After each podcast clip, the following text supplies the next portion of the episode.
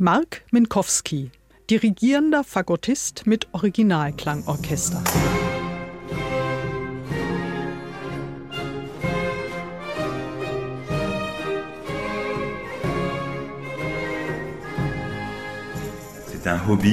Das war ein Hobby, das ein Traum geworden ist, dann ein Albtraum und dann die Luft zum Atmen.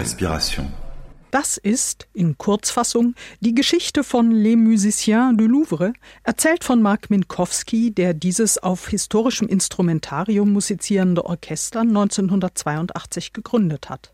Von Hause aus war Minkowski eigentlich Fagottist, modern und barock.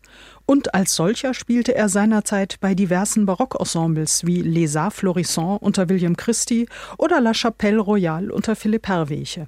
Gleichzeitig besuchte er jedoch auch schon Dirigierkurse und gründete im zarten Alter von 19 Jahren kurzerhand sein eigenes Orchester.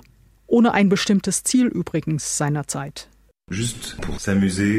Einfach um Spaß zu haben, um als junger Dirigent ein Instrument zu haben, mit dem ich ein bisschen arbeiten und mich gleichzeitig mit Freunden amüsieren konnte.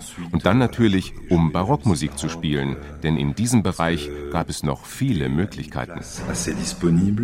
So beschäftigten sich Minkowski und seine Musikerfreunde die ersten Jahre vor allem mit französischem Barock, spielten Lully, Rameau, Marais oder Rebell, auch viel von Händel, darunter immer wieder auch jahrhundertelang vergessene Werke. Daneben begann Minkowski aber auch schon als Dirigent mit modernen Symphonieorchestern zu arbeiten.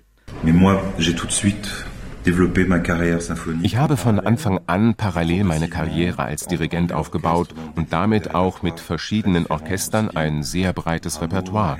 Rameau, Händel, Bach, sehr viel Mozart, Haydn, Schubert und Wagner, auch Bizet. Eine große Vielfalt also. Une grande polyvalence.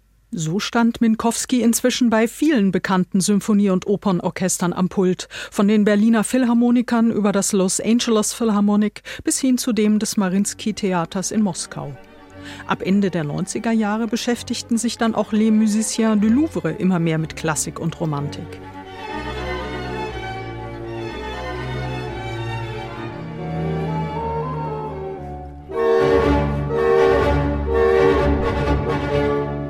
Damit veränderten sich auch Struktur und Besetzung des Klangkörpers, erzählt Minkowski. Das Orchester hat sich sehr verändert. Es ist keiner von den Musikern der ersten Stunde mehr dabei und wir haben ja auch keine fixe Besetzung, sondern eine wechselnde. Wir haben uns immer weiterentwickelt. Was sich nicht verändert hat, ist die stets sehr akzentuierte, temperamentvolle Herangehensweise Minkowskis an die Musik. Egal ob mit einem modernen Symphonieorchester oder mit Les Musiciens du Louvre.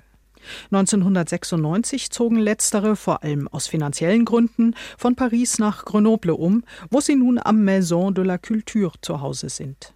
Von dort tourt das Orchester regelmäßig durch ganz Europa und gelegentlich auch darüber hinaus, mit Repertoire von Bach bis Wagner, von Händel bis Offenbach.